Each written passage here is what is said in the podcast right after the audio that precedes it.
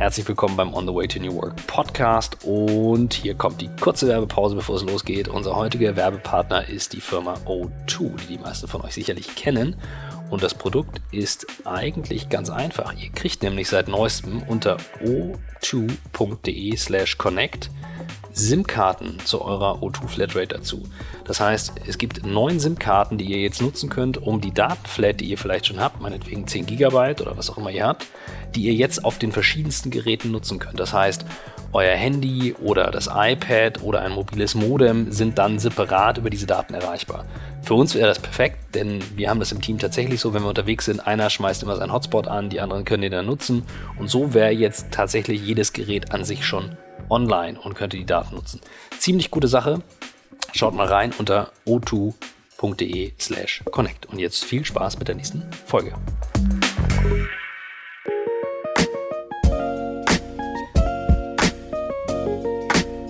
It's all about the journey. It's all about the journey, baby.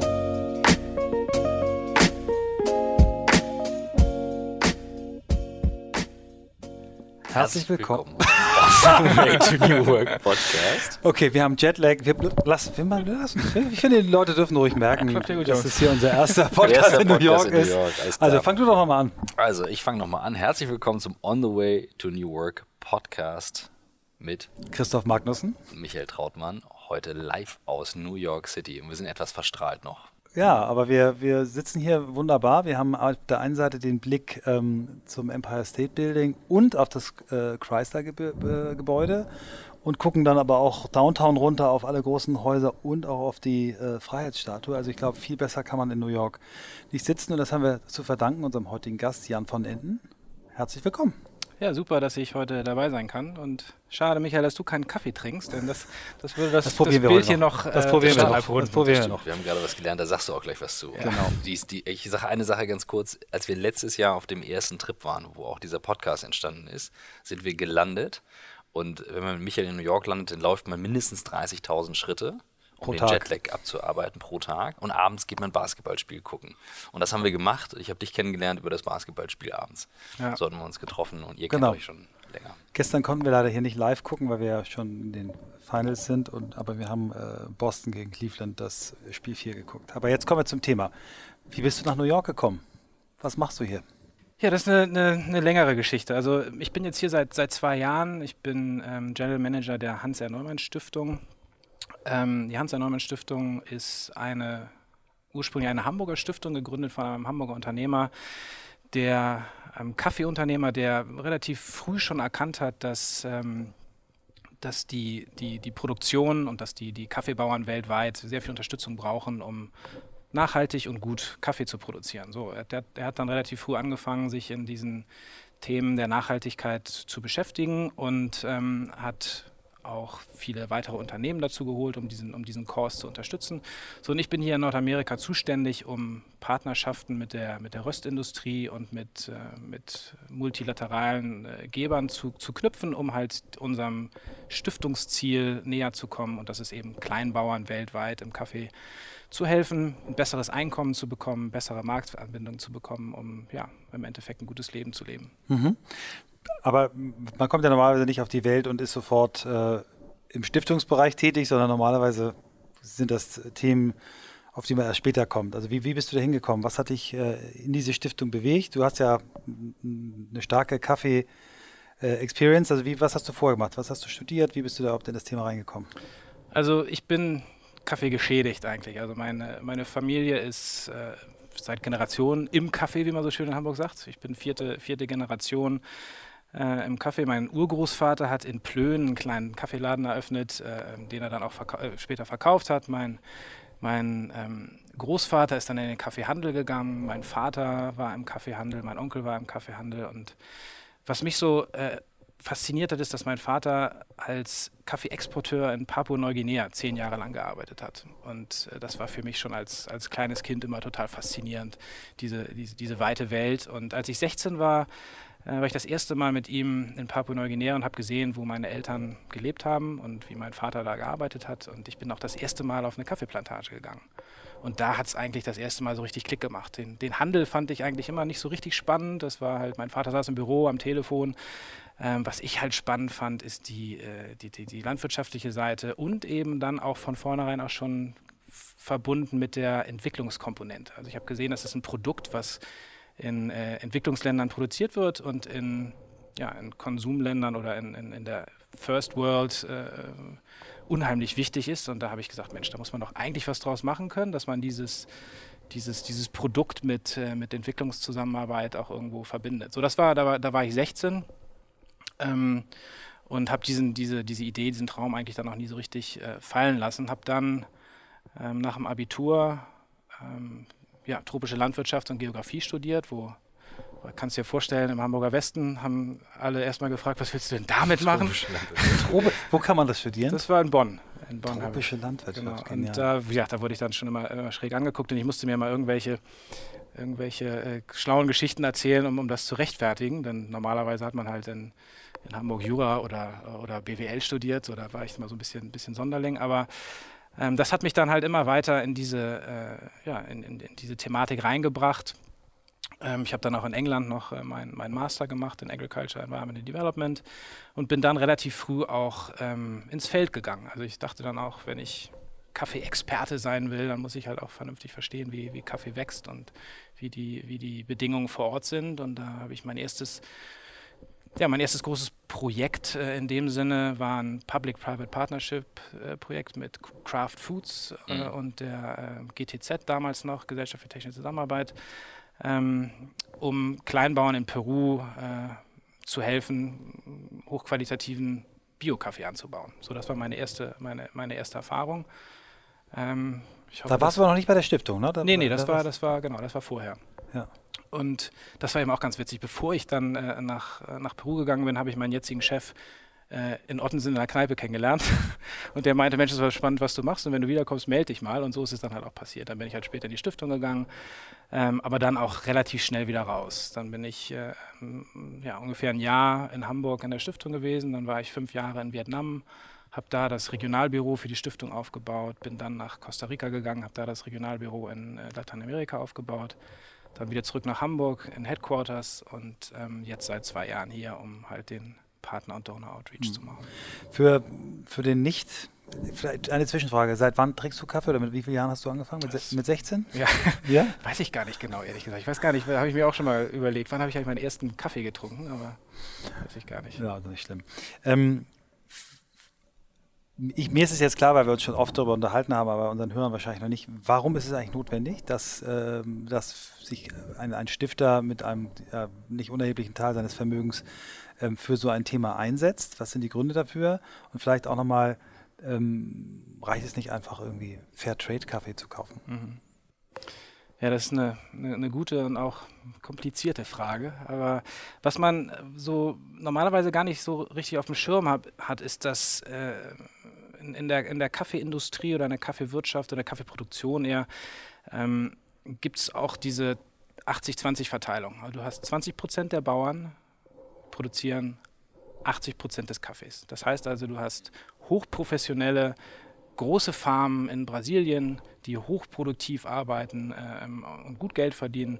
Und dann hast du halt den Riesenteil äh, der, der kleinen Bauern, ähm, die nicht am Markt, äh, nicht an den Markt angebunden sind, keinen Zugang zu Fertilizer, keinen äh, kein Zugang zu, zu äh, Informationen, zu Krediten haben. Und diese Bauern haben es wirklich schwer. Äh, und wenn man sich aber überlegt, dass der Kaffeekonsum auch immer weiter wächst, ist diese, diese Basis, diese, also the, the bottom of the pyramid im Endeffekt, diese, diese Bauern sind unheimlich wichtig für die, für die zukünftige Produktion. Und deswegen ähm, hat der unser Stifter halt, das finde ich eben auch so interessant, dass er gesagt hat, es hat zwei Gesichtspunkte. Im Endeffekt bin ich als Kaffeehändler verantwortlich für die äh, Lebensbedingungen der, der Kleinbauern, aber auf der anderen Seite, wenn ich mich auch nicht darum kümmere, wie es diesen wirklich äh, Bauern in schwierigen Situationen, ähm, wenn ich denen nicht helfe, dass es ihnen besser geht, dass sie ein gutes Einkommen verdienen, dann werde ich auch mittelfristig wird die Firma auch kein Produkt mehr haben, was es, was es handeln kann. Also diese, diese, diese zwei Seiten finde ich, immer, äh, ich immer unheimlich wichtig zu, zu betonen. Und ähm, ja, zu deiner, zu deiner Frage Fair Trade ähm, oder viele andere äh, Zertifizierungen. Ähm, das sind Bauern, die, denen geht es bestimmt nicht toll, aber die sind schon gut an den Markt angebunden eigentlich. Und äh, wo wir halt hingehen, wir gehen wirklich tief in die, in die Rural Communities und arbeiten mit Bauern, die, die halt nicht an den Markt angebunden sind. Also sozusagen die auch gar keine Chance haben, ein Genau. Fairtrade-Zertifikat genau. zu kriegen. Wir sind Mhm. sozusagen pre-Fairtrade, pre-Supply Chain. Das Pro Problem, was wir halt sehen, ist, dass äh, ähm, die Kaffeeindustrie momentan sich sehr konzentriert auf diese nachhaltigen, zertifizierten Kaffees und sozusagen nur an der Bottom of the Pyramid, äh, sorry, nur an der Top of the Pyramid arbeitet und diese Kaffees halt versucht, die zertifizierten Kaffees schnell zu, zu bekommen und eigentlich nicht bereit ist, äh, ähm, langfristige Projekte äh, in, der, in der Bottom of the Pyramid zu, zu, ähm, zu finanzieren. Und da sehen wir halt unsere ganz wichtige Rolle, dass wir da hingehen, Bottom of the Pyramid und auch viel äh, Lobbying und Awareness Rising dafür machen, dass es unheimlich wichtig ist, mit diesen, mit diesen Bauern zu arbeiten.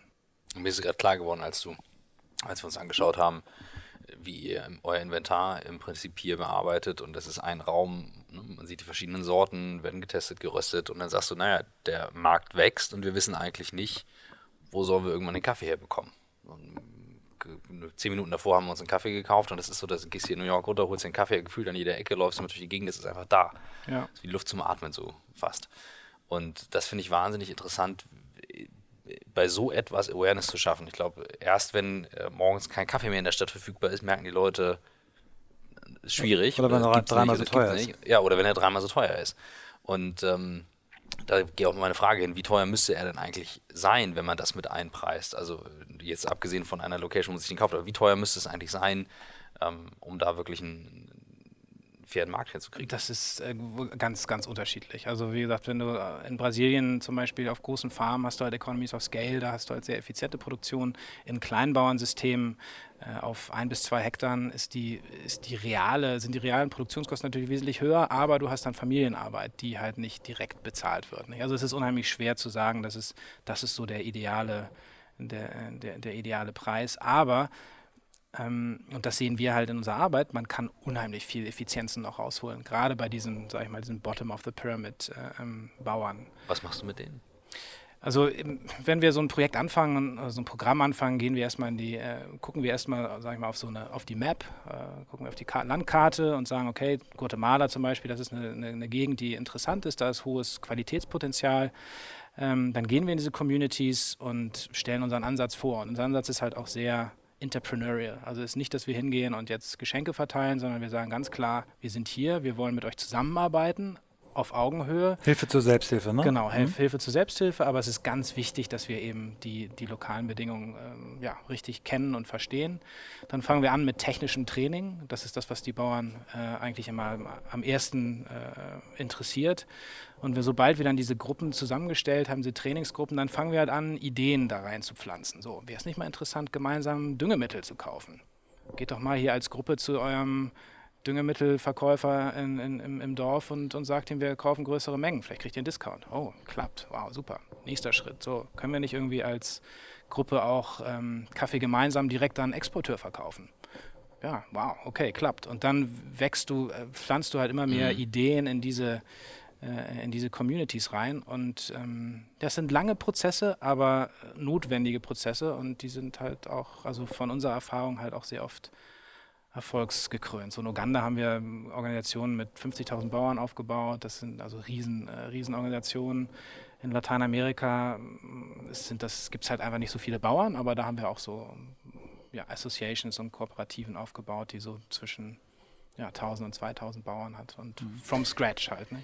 Das sind ja Zahlen, wo du äh, extrem Aufwand dahinter setzen musst. Ne? Also 50.000 Bauern zu organisieren, stelle ich mir jetzt irgendwie nicht so leicht vor, wie 50.000 Britney Spears Karten verkaufen an Jugendliche. Ähm, wie, vielleicht sagst du mal ein bisschen was zu der Größenordnung, äh, wie, wie, wie viele Menschen arbeiten für die Stiftung. Du hast auch erzählt, ihr habt Partner. Das klang so niedlich, aber das, ihr habt ja Weltklasse äh, Kaffee-Companies Mhm. als, als Partner. Gibt es was Vergleichbares, dass du ein bisschen so euch mal so in die, in die, in die Landkarte Ja. einordnest? Also erstmal, es gibt eigentlich wenig Vergleichbares, wa- was wir machen. Wir sind halt Kaffee spezialisiert. Es gibt viele andere NGOs, die in der Entwicklungszusammenarbeit äh, in, in, in dem landwirtschaftlichen Bereich arbeiten, aber nicht so kaffeespezifisch wie wir. Wir sind weltweit 270 Leute In der Stiftung, in der 270. Stiftung, genau. Wobei wir halt äh, ja, relativ wenig Leute in Hamburg bzw. New York haben. Unsere Haupt, äh, Hauptleute sind äh, im, im, Feld. Ähm, und, ähm, auch Leute, die aus den Ländern kommen? Ne? Absolut, mhm. absolut. Also wir haben ja eigentlich alle, alle in den, in den lokalen Büros sind, sind, sind lokale Leute. Ähm, ja, und, und so ähm, führen wir dann da lokal unsere, unsere, unsere, unsere Arbeit. Wie, äh, jetzt komme ich wieder mit meiner pragmatischen, organisatorischen Frage, wie hältst du den Haufen zusammen? Das ist eine gute Frage, ja. Also, ähm, wir haben halt, klar, wir haben halt äh, zentral haben wir ähm, so eine Matrix-Organisation, äh, Matrix-Struktur. Wir haben in Hamburg und auch, auch ich halt äh, sowohl thematische als auch regionale Verantwortlichkeiten. Und so versucht man dann halt die, die verschiedenen Themen und Regionen dann übereinander zu, zu bekommen. Ist nicht, ist nicht einfach, aber ja, so und dann klar, auf, auf der, auf der Tool-Ebene. Ähm, wir sind jetzt gerade dabei, was ein interessanter Prozess ist. Wir sind jetzt gerade dabei, in die Cloud zu gehen. Hui. ja, aber das ist also das ist ein wirklich ein interessanter ja. Prozess, weil ja. wir halt schon ein sehr traditionelles Unternehmen sind. Und Vorher Telefon oder gut viel Skype und Skype, so, klar. Das, das schon, aber jetzt so diese, diese äh, ja, Veränderung auch so Collaboration mhm. und, und, und gemeinsames Proposal entwickeln über die Cloud und so. Das sind schon, sind schon wichtige Sachen, aber es dauert halt nicht. Es mhm. sind wirklich, wirklich Prozesse. Gut, dann haben wir halt auch jetzt in der, die große, Dis ach, nicht große Diskussion, aber die, die Kollegen in Hamburg, ähm, ja, testen jetzt Teams. Wir mhm. haben hier vor Ort viel Slack benutzt äh, und so, dann guckt man dann halt mhm. so, was, was besser ist, was schlechter ist. Ähm, aber ja, es ist ein interessanter Prozess. Aber vor Ort mit den Bauern, also ich sag mal, die sind ja, die haben ja einiges übersprungen an Entwicklung wahrscheinlich. Wenn mhm. meistens haben die ja schon äh, oder sind die ja eher mobil unterwegs, äh, kommunizieren dann trotzdem mit oder ist es da in den Ländern anders als in anderen? Nee, auch viel, auch viel mobil. Also wir machen, wir sind da noch mit den Bauern noch nicht so weit. Also wir machen unsere Extensionist, also unsere Trainer, die machen halt neben Trainingskontakte und äh, Farminformationen schon viel übers Handy auf. Mhm. Das, ist, das wird schon viel gemacht, aber dass wir jetzt wirklich, sag ich mal, Push-Nachrichten rausschicken, wann am besten gedüngt werden soll und so, das, das sind so Sachen, die haben wir auf jeden Fall auf dem Schirm äh, und sind spannend. Äh, da sind wir aber noch nicht, mhm. noch nicht ganz so weit. Aber klar, sonst äh, hat eigentlich jeder jeder Kleinbauer hat sein Ja, schon Handy. krass. Also, ne, also, früher bist du da hingefahren, dann hast du ewig nicht gesprochen, dann hast du es wahrscheinlich einmal erzählt, dann warst du wieder weg. Und heute haben die eigentlich eine Entwicklungsstufe übersprungen und am Handy sind sie alle. Ja. Das ist schon, schon irre. Ja. Du, du, hast ja was, was ich sehr interessant finde, du hast ja in verschiedenen Kontinenten jetzt auch schon gelebt und gearbeitet. Ähm, was sind so die, die Mentalität, also ticken Bauern überall gleich auf der ganzen Welt oder, oder gibt es große Mentalitätsunterschiede, sodass ihr euch eigentlich immer wieder auf, sogar auf Länder komplett neu einstellen müsst? Ja, es ist immer ein bisschen schwierig, so, so Länder und Kontinente in, in Schubladen zu packen, aber generell war die Zeit in Vietnam, das war schon der Hammer, nicht? Also wie hungrig die äh, asiatischen oder die vietnamesischen Bauern waren. Ich sage mal, wenn ich da morgens, wenn ich gesagt habe, okay, morgen früh haben wir ein Training äh, im Feld, standen die Bauern um 7 Uhr bei mir vor der Tür und haben mich aus dem Bett geholt. Nicht? Und, und äh, in, in, Lateinamerika ist es halt äh, andersrum. Anders. Das ist, das ist so, da komme ich auf die Farm und dann äh, springt der Kollege, gut, wie es ist, ist, ist absolut verallgemeinert, nicht? aber springt aus der Hängematte und, und pretends to be busy. Äh, und äh, so, also es ist eine ganz andere, eine ganz andere Lebenseinstellung. Aber es ist auch, es ist auch wirklich lokal bedingt. Ich, die eine Geschichte, die ich immer gerne erzähle, ist, als ich das erste Mal in Papua-Neuguinea war. Und ähm, nach, der, nach, dem, nach dem Studium da mit meinem Klemmbrett unterm Arm zur, in die Farm gegangen bin und habe gedacht, so jetzt muss ich mal hier den, den Bauern erklären, wo es lang geht. Und ähm, tja, ich kam auf die erste Farm, guckte so, was da so passiert und der Bauer hatte nur die Hälfte seiner, seiner, seiner Farm gepflückt. Ich meinte so, ach, was ist denn hier los? Und da musst du doch jetzt schnell zusehen, dass der Kaffee vom Baum kommt. Und er meinte so, nee, ich habe so viel Kaffee gepflückt, ähm, wie viel ich Geld brauche, äh, um die Kosten zu zahlen, die ich habe. Also der ist halt kein Profit Maximizer, sondern Leather Maximizer. Und da dachte ich dann halt auch so, Mensch, also wer ist jetzt hier eigentlich der, mhm. der irgendwie den, die, die Beratung und den, äh, die, die Beratung braucht? Nicht? Also so, man muss halt wirklich auch ähm, sehr kultur- und ortsspezifisch dann irgendwie mhm. gucken und arbeiten. Ähm, ich habe vorhin, mir, ist aufgefallen, ich habe, glaube ich, drei Fragen auf einmal gestellt und äh, da darf ich mich nicht wundern, wenn du zwei beantwortest. Nochmal, weil ihr, ihr dreht ja ein wirklich großes Rad, ne? Also ihr habt ihr, ihr Kaffee in, äh, nicht in einem Land, sondern in äh, verschiedenen Ländern, in Kontinenten, große Projekte, viele Bauern. Ähm, ihr, ihr, kümmert euch nicht um die großen, die sowieso funktionieren, um die vielen, vielen kleinen. Das heißt, ihr habt, ihr braucht Geld, ihr braucht Leute. Ähm, ihr habt ja auch aus der Industrie ja. äh, Partner. Vielleicht erzählst, magst du darüber mal erzählen, wer, wer unterstützt euch? Wer, wer, sind eure pa Partner, die ja sonst eigentlich eure Wettbewerber sind? Ja gut, also wir als Stiftung sind es halt Partner, nicht? Genau. Im, Im, Commercials sind halt sind es halt dann von der also von der von der Neumann Kaffeegruppe sind es halt ganz oft Kunden dann, nicht? Also mhm. das sind dann halt äh, lange langjährige Kundenverbindungen, die wir da haben. So interessant ist, dass wir halt äh, in der Kaffeeindustrie sehr viel mit Familienunternehmen arbeiten. Wir haben als Partner zum Beispiel Lavazza, ähm, wir haben viele skandinavische Röster, ich weiß nicht, ob man die ja so könnt, kennt, so Löfberg, äh, Jojo Hansson. Also sind, sind so immer so Local Champions in ihren Märkten und sind halt, ähm, ja, wie gesagt, äh, äh, Familien, Familien, äh, ähm, Familienfirmen, die halt noch sehr wertegetrieben sind. Das finde ich halt immer sehr interessant. Die sagen halt, Nachhaltigkeit müssen wir investieren, because it's important to do. Ähm, ja, oft sehr im Kontrast zu, zu den großen Corporations, nicht? Die, die, die dann halt sehr kurzfristig denken und immer versuchen, den letzten Cent rauszu, rauszusqueezen. Und ähm, da haben wir halt ja mit, mit dieser Gruppe von, das ist eine Gruppe, die heißt International Coffee Partners, äh, das ist eine Gruppe auch, da ist Chibo dabei, Lavazza, äh, diese skandinavischen, jetzt auch noch ein portugiesischer, ein, ein kroatischer Röster. Also es ist eine wirklich super, super Gruppe, die unheimlich wertegetrieben sind und, und ja, diese, diese Arbeit halt äh, nach vorne pushen. Hier in Nordamerika arbeiten wir mit Tim Hortons, Kaffeekette, Kaffeekette, große Kaffeekette in Kanada. Ähm, auch mit Folgers, James Mucker, mit denen haben wir ein großes Programm in, äh, in Indonesien.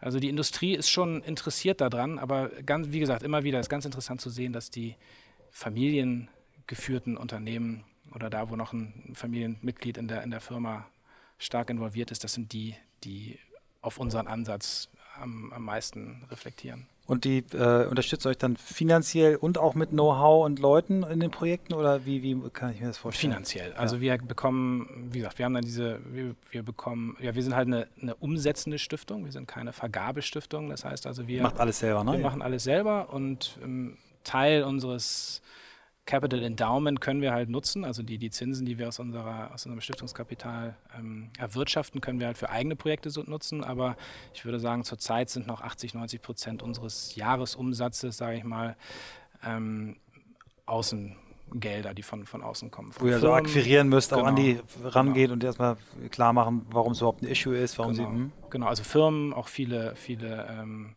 Geberorganisationen. Wir arbeiten viel mit der schwedischen Entwicklungszusammenarbeit zusammen. Mhm so, und wir haben ungefähr momentan, ich glaube, so einen Jahresumsatz von 8, 9 Millionen äh, Euro.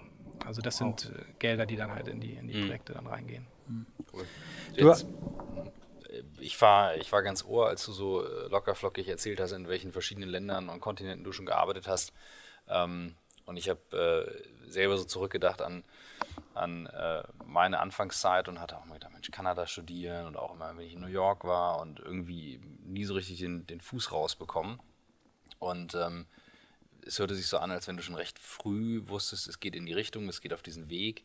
Ähm, und auch welche Rolle dein, dein Vater und dein Onkel da gespielt haben. Ich will da gerne gern nochmal nachbohren. Ich finde das total spannend. Also gerade so diese Phase, wo es Richtung Orientierung geht, was ist so der nächste Schritt, wie wichtig das für dich war, ob du was gemerkt hast, ähm, warum es in die Richtung geht, warum du spannend fandst und nachher auch, wie du das organisiert hast drumherum. Ne? Also das ist ja auch ein bisschen mit deiner Frau hier, mhm. du hast ja auch ein Leben drumherum.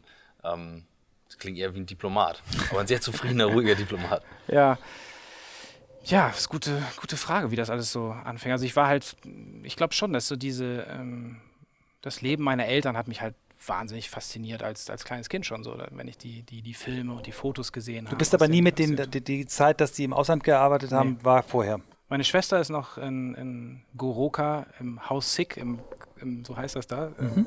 äh, geboren, 1971 so und ich bin halt dann schon in Hamburg geboren. Aber ich war, wie gesagt, immer, immer fasziniert beim, von, von, diesen, von diesen Zeiten. So und dann gut, dann bin ich halt auch nach, nach England gegangen zum Studieren. Also ich wollte da immer, immer irgendwie raus. Und ich habe halt, und für mich war dann auch immer die Triebfeder, ich wollte, wenn ich im, im Café arbeite, möchte ich halt gerne die, den agronomischen Teilen, Teil verstehen. So, und dann, du hast auch meine Frau angesprochen, die habe ich dann in Vietnam kennengelernt. Okay. Sie kommt aus Göttingen, aber treffe ich dann halt in Vietnam. Ähm, das war ganz, auch ganz interessant. Also da, äh, ich habe mit, äh, mit, mit ihrem, ihrem Vater, ihr Vater ist, äh, mit dem habe ich in der, damals in der, in der GIZ äh, zusammengearbeitet und dann kam die, seine Tochter und so hat man sich dann kennengelernt da. Und dann ist sie dann halt auch relativ schnell mit nach, ähm, nach Costa Rica gekommen und hat da dann ihr, ihr Business angefangen und hat da dann halt im, im Tourismus äh, gearbeitet. Das passt natürlich auch ganz gut. Hat da erstmal für eine lokale Firma gearbeitet und hat sich jetzt kurz, ja, vom bisschen mehr als einem halben Jahr hat sich dann ganz selbstständig gemacht und hat mit einer Kollegin in, in Costa Rica eine, eine Firma gegründet. Und sie ist halt in in den, auf den Philippinen aufgewachsen. Deswegen hat sie genauso ein Fernweh äh, wie, wie ich und das, das passt irgendwie gut zusammen. Also wir, wir, wir, wir lieben es, durch die Welt zu tingeln und sie sagt auch immer, in New York fühlt sie sich so wohl, weil es halt so multicultural ist. Nicht? Also es bist halt nicht so, äh, wir lieben auch Hamburg, aber äh, Hamburg ist schon kleiner und konservativer und also das ist, ist, schon, eine, ist schon eine andere Welt und so, also deswegen ist es, klappt das bei uns einfach super, dass wir ähm, eigentlich beide immer wieder getrieben sind von Abenteuern und von neuen Sachen kennenlernen und sind es halt auch einfach gewohnt, so in, in, in solche neuen Kulturen einzutauchen und sich da anzupassen, zu lernen und, und, und zu gucken, was man so, was man da so mitnimmt. Sehr, sehr cool. Also ähm, mich beeindruckt das sehr und auch, so, gerade weil wenn man in New York ist, dann, man spürt so die, die Energie von allen Seiten auf einen einfließen und das kann ja auch zu krass werden. Das kann mhm. auch zu viel sein. Aber im Gegenteil, das ist natürlich ein super Hub, also um weltweit. Also New York war jetzt auch für uns nochmal der, der absolute Hammer. Also das war nochmal so inspirierend und, und so toll, äh, was, was für man für Leute hier trifft und was man für, für Eindrücke bekommt. Und Katrin, meine Frau, sagt halt auch, sie hätte jetzt ihre neue Firma nicht gegründet, wenn sie nicht in New York gewesen wäre. Die hat halt so viel Drive und so viele äh, gute Ideen bekommen.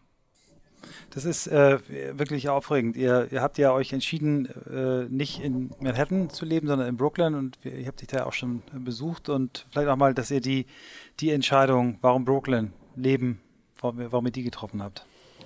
Zufall oder? Ja, es war schon ein bisschen Zufall. Also, als ich das erste Mal hier für ein, für ein halbes Jahr nach, nach New York kam zum Arbeiten, habe ich ehrlich gesagt ziemlich blind auf Airbnb äh, eine, eine, eine eine Wohnung gesucht und dachte so, Brooklyn ist doch irgendwie ganz cool. Und dann habe ich da zufällig irgendwie Greenpoint gefunden und dann bin ich da eingezogen und Katrin kam dann ein bisschen später nach und wir fanden es irgendwie total cool. Es ist halt eine nette Neighborhood, die ist noch nicht so total durchgentrifiziert, ist noch so ein bisschen rough at the edges und das hat uns total gut gefallen. Und ähm, wir sind am Wochenende. Ein bisschen langsamer, ne? Die, die Zeit geht da ein bisschen ja. langsamer jetzt auf der. Und wenn du von drüben hier rüber guckst, hast du immer das Gefühl, ich kann da jederzeit hin, aber ich kann auch wieder genau. kommen. Ist das und die Nachbarschaft, wo wir in dieser netten Bar geendet sind beim letzten Mal? Genau. Mit dem Blick auf die Skyline. Ja, genau. Sensationell. Ja. Da hast du genau, da hast du ja noch über diesen Parkplatz geguckt. Oh, sensationell. Ja, Offenes Feuer in der Bar. Ich war völlig beeindruckt. Ich habe ich, ich sage das jetzt, ich habe das Gefühl gehabt, Hipstertum wurde dort erfunden.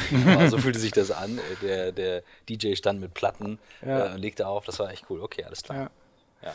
Nee, und wir, wir genießen halt da. Und du hast halt beides, nicht? Am Wochenende sind wir schon öfter auch mal in Manhattan, ähm, gehen dann irgendwie zum Brunchen, so Upper East Side mögen wir total gerne, einfach da so ein bisschen durch die Gegend laufen. Das ist noch so the, the pure New York, also das ist, ist schon eine gute, gute Kombi.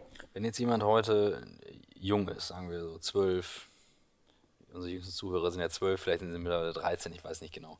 Ähm, und Commodities wie Kaffee zum Beispiel spielen ja eine entscheidende Rolle, ohne dass man es so bewusst wahrnimmt. Ähm, jetzt hast du deinen Vater, deine Familie gehabt, die da die Richtung geguidet haben und auch Fernweh herkommt. Was würdest du aber sagen, was würdest du jungen Menschen mitgeben wollen, wo du sagst, Mensch, guckt euch das an, es äh, könnte interessant sein oder boah, es ist eigentlich schwierig, es äh, ist schon zu groß, es sind schon zu große Gruppen im Gange. Wie mhm. schätzt du das ein? Ähm, also gut, ähm, Commodities finde ich halt generell unheimlich spannend. Da ist immer, immer, immer viel zu tun. Was ich persönlich spannend finde, ist halt auch ein Produkt zu haben, das man, das man greifen kann. Aber das ist wieder auch eine sehr persönliche, äh, eine, eine, sehr persönliche ähm, Geschichte. So nicht. Was ich, ich glaube, das haben wir auch, habe ich schon oft bei euch im Podcast gehört, was ich halt immer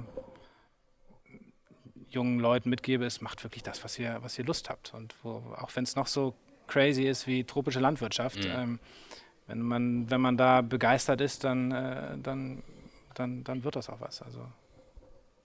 Ja, verrückt als tropische Landwirtschaft in, in Hamburg gestimmt. Ja. Du, du, hast, äh, du hast den, äh, unseren Podcast erwähnt. Ähm, du warst einer der ersten, die sich sehr positiv öffentlich geäußert haben. Hast auch irgendwo geschrieben, dass du das morgens, äh, wenn du auf der Fähre montags äh, von Brooklyn nach New York fährst, auch hörst. Ich habe dich auch als generell als ein sehr sehr neugierigen Menschen wahrgenommen. Ähm, du bist in einem sehr traditionellen Geschäft unterwegs, ne? also was sehr viel mit Hamburger Wurzeln, Werten und so weiter zu tun hat. Interpretierst das aber super international und, und eben mit der Komponente Stiftung und Nachhaltigkeit auch einen, würde ich sagen, sehr modernen Teil. Aber was genau reizt dich an, an, an, an New Work? Also du beschäftigst dich damit, du probierst Dinge aus. Ähm, du, wir haben viel diskutiert über die Sinnfindung, auch eurer Stiftung, ähm, von Unternehmen. Ähm, was genau treibt dich da? Warum bist du da so neugierig?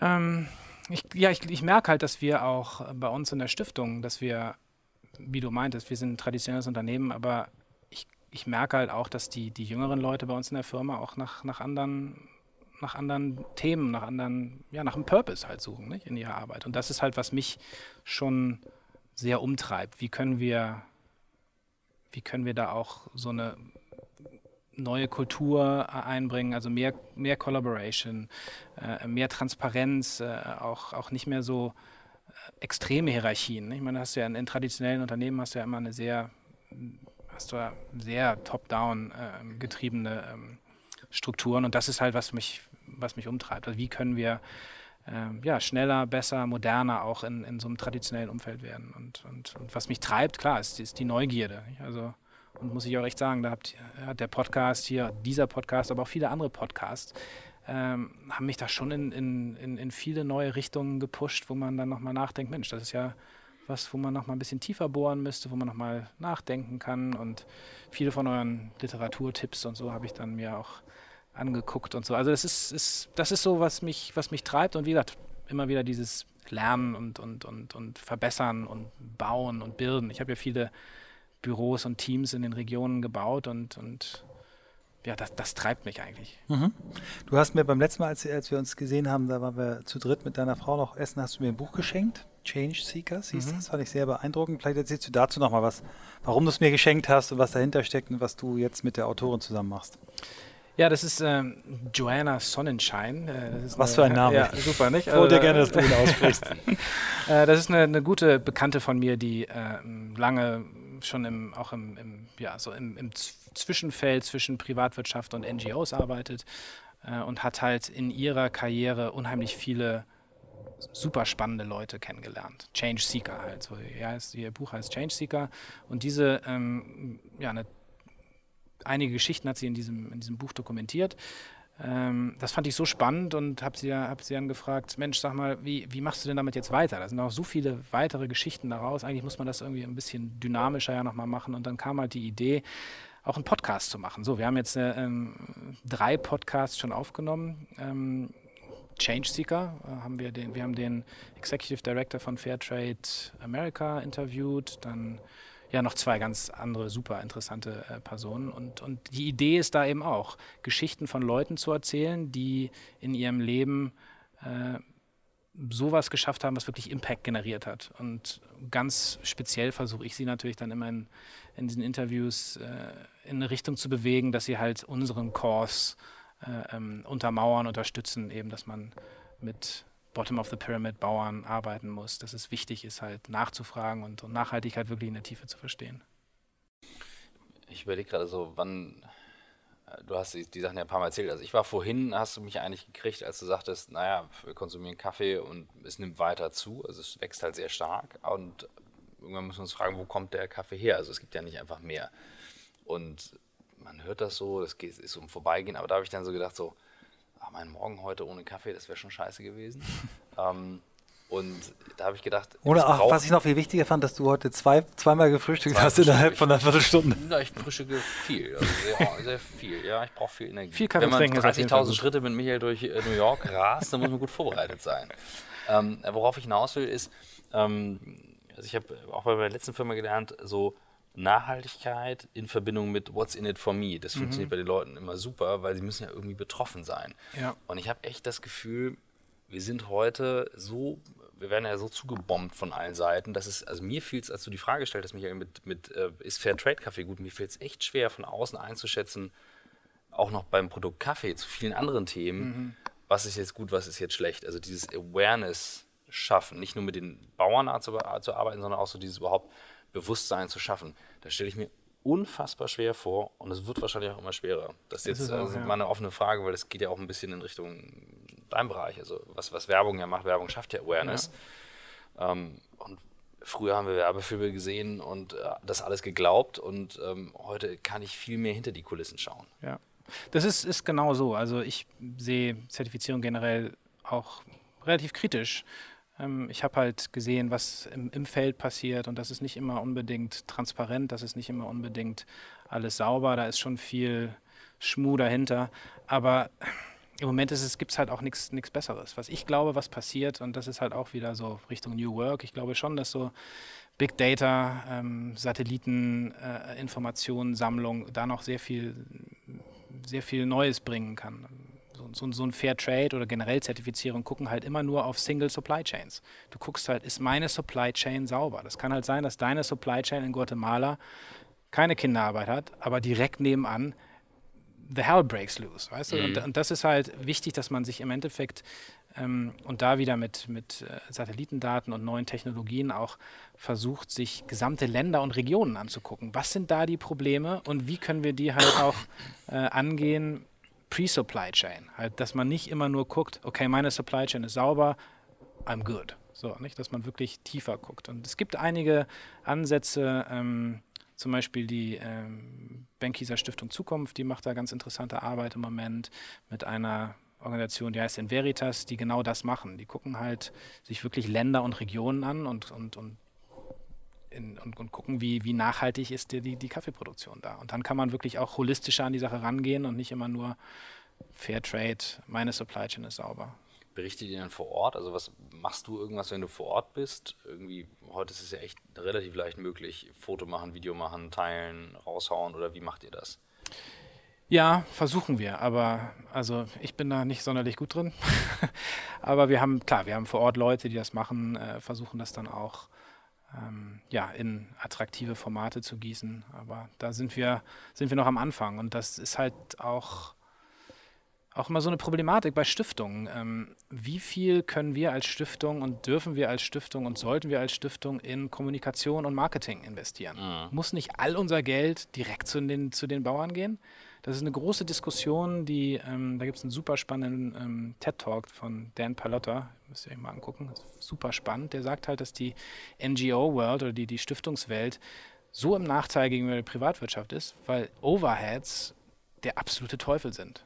Also man, man darf nicht großes Marketing machen, weil das Geld eigentlich an die, an die Bauern gehen sollte. Man darf auch keine high-performing und, und super guten ähm, Uni-Absolventen anstellen, die sind zu teuer. So, es sind halt. Äh Wie, und was, worauf, also sagt er, man müsste es anders eigentlich machen? Eigentlich müsste es. Äh ja, man müsste halt einfach, ja, man müsste, eigentlich müssten Stiftungen wesentlich mehr und selbstbewusster rausgehen und sagen, wir machen ganz konkret Marketing für unseren Kurs. Ich meine, ob du nun äh, Wurfzettel in der in der Laundry äh, auslegst oder eine richtig fette Kampagne machst. Ich meine, du, du kennst das ja aus deiner, aus deiner Arbeit und auch aus deiner Arbeit mit der .hiv.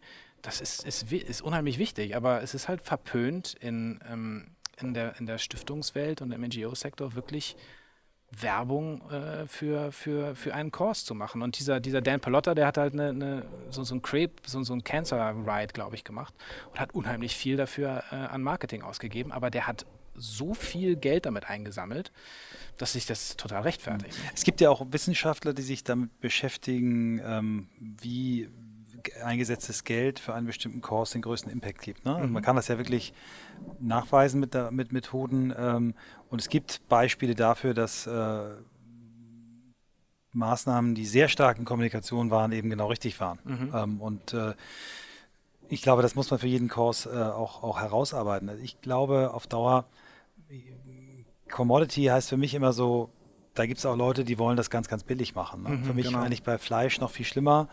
Ähm, wenn irgendwie das äh, gemischte Hack irgendwie 99 äh, Cent das Kilo kostet, dann weiß ich schon, wie soll das gehen? Ne? Mhm. Und, da- beim Thema Fleisch ist es am- für die meisten am äh, schnellsten nachvollziehbar, dass das eigentlich da Kommunikation wichtig wäre, zu sagen, jedes Euro, was du mehr für das Hühnchen ausgibst, ist im Zweifel, äh, hat das äh, Huhn ein besseres Leben gehabt Mhm. und es ist dann auch für dich besser, weil es nicht mit Antibiotika vollgeballert ist. Mhm. Inwieweit spielt dieses Thema Preis und Preisdumping beim Kaffee eine Rolle? Also würde es euch helfen, wenn, man- wenn man den Menschen klar machen würde, gib lieber zwei Euro mehr fürs Pfund Kaffee aus. Dafür kannst du dir sicher sein, dass eben über die Supply Chain hinweg alle ihren Fair Share kriegen. Ist das ein Es ist schwer. Ich meine, das ist, dann kommen wir auch wieder dann hoffentlich ja, Blockchain und, und Big Data rein, äh, um diese, um diese ähm, Supply Chains wirklich transparent zu machen. Denn im Moment sind sie total intransparent. Du weißt, selbst bei Fair Trade weißt du nicht, was beim Bauern ankommt. Du weißt, was bei der Kooperative ankommt, aber was beim Bauern ankommt, weißt du gar nicht. So, also ähm, da ist einfach noch echt, äh, echt viel zu tun und es ist halt nicht immer nur über den Preis. Also das ist die, die, die gesamte Supply Chain ist halt relativ inefficient. Ähm, was ich sehe und was ich gut finde, ähm, gut, habt ihr jetzt ja in New York nun live erlebt, die, die, die Menge der, der Coffeeshops, die, die hochqualitativen Kaffee verkaufen und, und Nimmt zu, ne? nimmt zu. Äh, also die, die Value Creation für Kaffee, ähm, wo du vor vielleicht vor 10, 15 Jahren noch diesen Kaffeepot auf der, auf der Heizplatte stehen hattest, äh, das gibt es gar nicht mehr. Also der, der, die, die Nachfrage nach hochqualitativen Kaffee nimmt zu, was generell auch bei jungen Konsumenten? Genau, ne? und das Ja. ist natürlich eine, das ist schon mal eine super, ähm, eine super Entwicklung. Und was ich halt hoffe, dass, was sich daran dann halt noch anschließt, ist, dass dann Leute und, und die nächste Generation dann halt noch mehr nachfragt, wo kommt der Kaffee her, wie wurde er produziert und so. Und dass da wirklich dann von diesen Jugendlichen, äh, von den jungen Konsumenten dann auch noch mehr ja, mehr Druck auf die, auf die Firmen gemacht wird, wirklich tiefer zu gucken. Und ich glaube, das ist eine, eine Entwicklung, die, ja, die hoffentlich noch so kommt. Wir haben jetzt ein, ein, ein, in diesem Podcast ein sehr, sehr ja, globales, umfassendes äh, Thema zu fassen gehabt. Das führt ja dazu, dass wir sehr weit äh, auch von dir weg in, in, in ein Thema uns reinbewegt haben. Aber vielleicht kommen wir nochmal zu dir als Person zurück. Ähm, wir reden eigentlich mit unseren Gästen auch immer über Persönliches. Äh, ne? Wie gehst du mit deiner Zeit um? Wie gehst du damit um, dass du viel reisen musst? Wie, was entspannt dich? Was machst du? Ne? Was machst du, um, um Ruhe zu finden? Was liest du? Was inspiriert dich? Vielleicht erzählst du noch ein bisschen davon. Ja, ähm, gut. Was, Hockey spielen kannst du ja nicht mehr hier. Ja, das ist wirklich ein Problem. Also das ist, war für mich immer eine unheimlich wichtige Entspannung. Also äh, ich, ich, ich stelle mich nicht so wahnsinnig gerne aufs Laufband, zum Beispiel zur Entspannung. Das ist, entspannt mich nicht so wahnsinnig.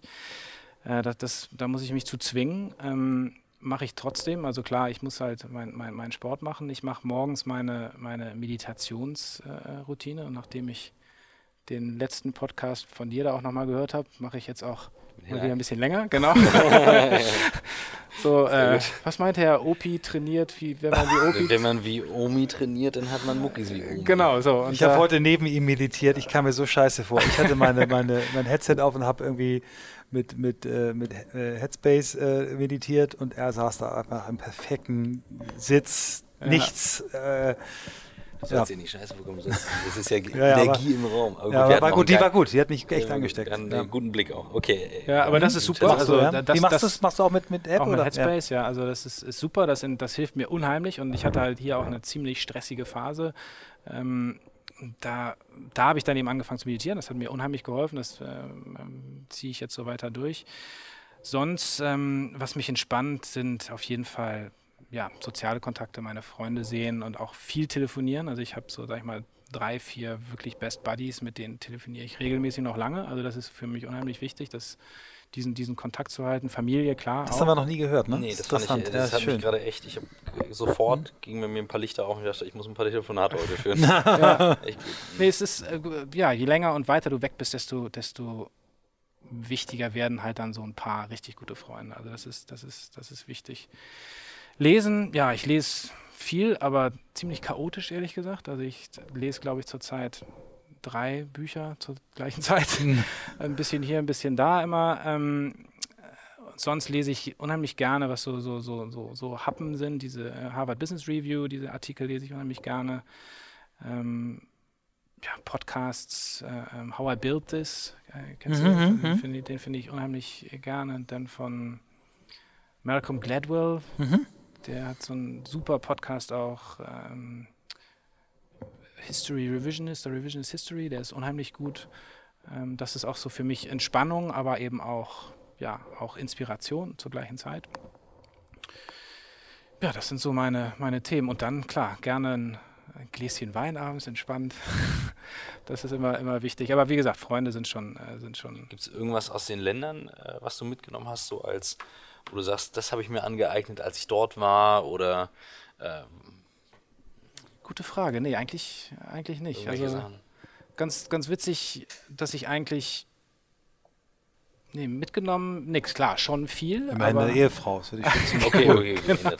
Aber was, was irgendwie ganz witzig ist, wenn du immer oder viel im Ausland, ich weiß nicht, ob, ob, ob, du das auch kennst, aber du kriegst dann so, so Rückschläge für nach, nach, nach, nach deutschen Produkten, weißt du, du kriegst da plötzlich so ein so Heißhunger auf eine Currywurst oder sowas. Also das, ist, das, ist, das ist schon witzig. Also das sind so Sachen, die, so diese Heimatverbundenheit kommt dann in, in, in ganz, in ganz, ganz interessanten ja, Variationen dann wieder so raus. Super. Vielen Dank. Das war ein toller, toller Auftakt für uns. Danke, dass du uns hier so früh morgens empfangen hast und auch wir ein bisschen was von eurem kommerziellen Arm sehen konnten. Und ähm, wir werden mal deinen Podcast auch mal mitverfolgen. Ist er schon live oder ist er noch nee, Ich wollte erstmal noch ein bisschen sammeln. Erstmal sammeln, genau. Ja, also ganz genau. wichtig, dass du uns sagst, dann werden wir es auch auf unserer Seite mal teilen. Auf jeden Fall. Vielen Dank, lieber Jan. Danke. Nee, vielen Dank euch.